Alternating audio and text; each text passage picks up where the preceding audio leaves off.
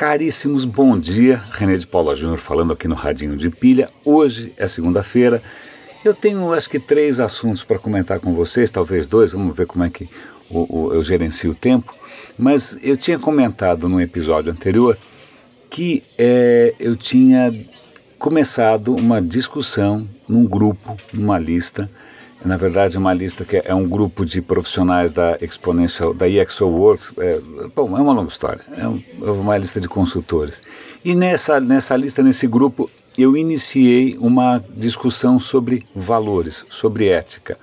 E o sucesso foi, cara, bastante inesperado.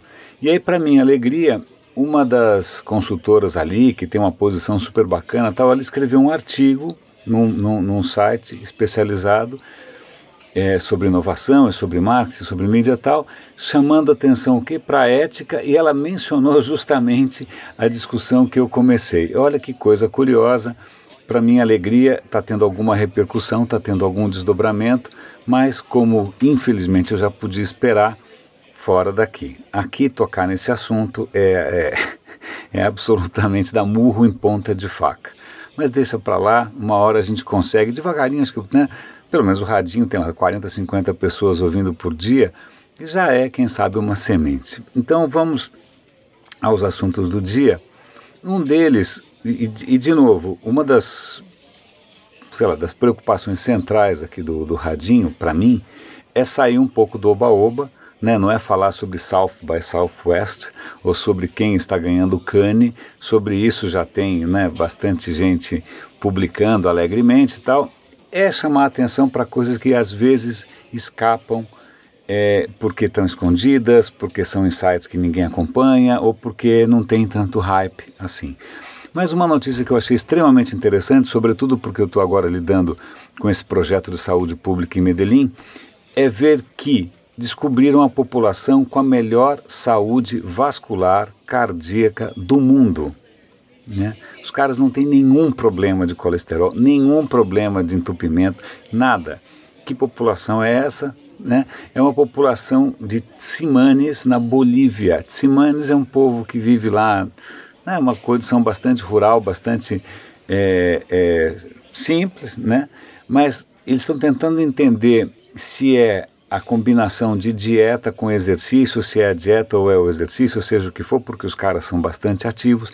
A questão é que os caras não têm problema nenhum. E aparentemente não é uma questão genética, é uma questão de estilo de vida, o que eu acho bárbaro, porque a minha tese nessa, nessa história de Medellín é se a gente quiser melhorar a, a, saúde, não é uma questão só de combater doenças, mas é de evitar que as, que as doenças surjam através de uma mudança de estilo de vida, o que me faz lembrar de um amigo queridíssimo, né, que adora junk food e tal, está sempre um pouquinho fora do peso, em que ele, né, ele como é que ele, ele consegue se tranquilizar? Ele fala, não, eu confio no progresso da medicina.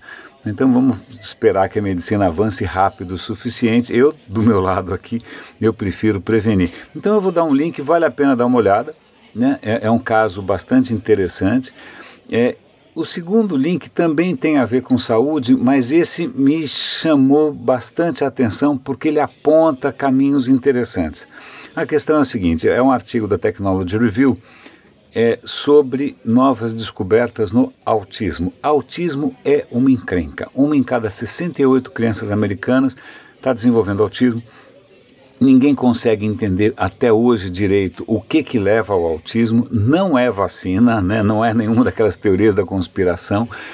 É, aliás, essa história de, de mães evitarem vacinação é, é, é uma das coisas mais difíceis de entender né? É, parece que a gente está andando para trás, mas isso é outro capítulo.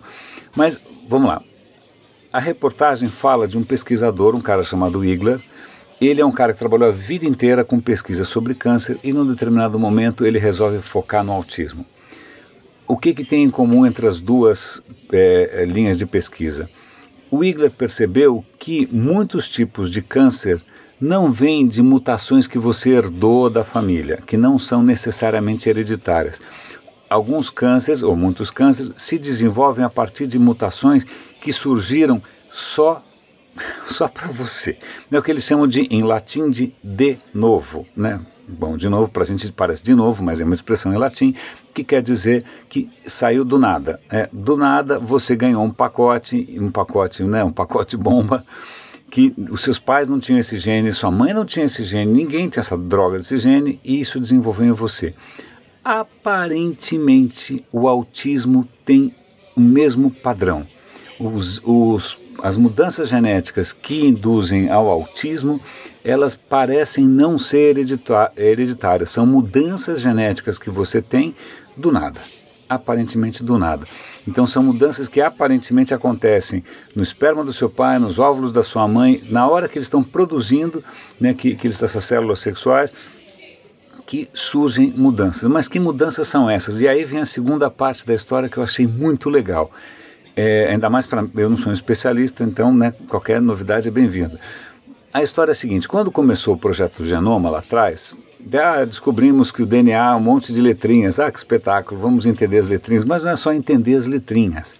Na verdade, que hoje os caras estão percebendo que, falando em letrinhas, vamos pensar em livros, né, que o livro, o grande livro do DNA, né, ao invés de ter lá capa, contracapa, índice, né, página 1, 2, 3, 4, 5, tal, se você for olhar o grande livro do DNA, tem página duplicada, tem página triplicada, tem página fora de ordem, tem página quadruplicada fora de outro lugar, tem página que de uma hora para outra, de um livro para o outro, está arrancada.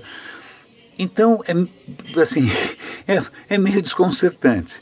Né? E aparentemente, essas mutações, essas, essas novidades que aparecem, que causam o, o, o câncer e também grande parte dos casos de autismo, não são mutações tipo uma letrinha saiu do lugar. São essas coisas bizarras do tipo grandes duplicações, grandes pedaços faltando. É. Aí você fala, puxa, mas isso é comum? Então, para dar uma escala, e também é um número que eu não conhecia, é, toda criança nasce com 60 genes completamente novos. Tadã! 60 coisas potencialmente ruins. Tá? Então, tudo bem, mas isso são genes isolados. Agora, uma em cada 60 crianças, eu acho que era esse o número, vocês dão uma olhada no artigo, desenvolvem ou, ou vem com esse pacote de páginas inteiras duplicadas e dobradas, essas coisas mais massivas mesmo, né? É, é, é a coisa é um pouco mais, é, é, é, esses casos são mais assustadores, porque normalmente esses sim levam ao câncer e ao autismo. E aí, para tornar a coisa mais curiosa, esse tipo de, de, de, alteração massiva, do nada, acontece preferencialmente em algumas regiões. É isso que eles estão identificando. No caso do autismo, elas acontecem preferencialmente numa região do teu DNA que é muito ligada às suas funções neurocognitivas. E aí o que acontece? Os caras foram. Bom, já que acontece essa confusão toda nesse pedacinho especificamente, né, que é a, a, a confusão, a suruba Vamos olhar isso do ponto de vista evolutivo. O que, que eles perceberam? Que essa região, num primata não humano, sei lá, um chimpanzé, um bonobo, é, fala aí, os caras têm no máximo dois genes naquela região. À medida que você vai para um Neandertal, o cara já tem dois genes ali no mínimo. À medida que você vai subindo na escala evolutiva, eles analisaram milhares de humanos contemporâneos, de várias etnias e tal, esse número pode chegar até 14. Então, olha que curioso. A região que tem um impacto gigante nas na nossas funções neurocognitivas, ela é, por razões que a gente não descobriu ainda, suscetível a essas mudanças massivas, nessas trocas de páginas, esse embaralhamento maior. Né? E aí a pergunta é: será que a nossa evolução para humanos, para essa condição né, de ter um cérebro mais complexo e tal, não é justamente fruto disso? Será que a gente não se tornou humano? A gente saiu lá do, né, dos, dos, dos mais primitivos até agora, justamente porque essa região é mais propensa a mudanças? Será que nós somos os autistas dos Neandertal? Né? Então, é, eu, nessa perspectiva, o autismo é simplesmente um caso que dá errado numa coisa que, em princípio, já deu muito certo. Eu achei essa pesquisa absolutamente fascinante porque ela levanta é, uma série de novas questões. É, ela dá inclusive uma perspectiva evolucionária a essa história, quase revolucionária. E eu acho que esse é o tipo de notícia que não vai sair na, no Jornal Nacional, não vai sair no meio mensagem, não vai sair no próximo. Eu acho que não. Quem sabe agora, quem sabe se algum deles estiver ouvindo radinho, alguém vai publicar isso no caderno link do Estadão.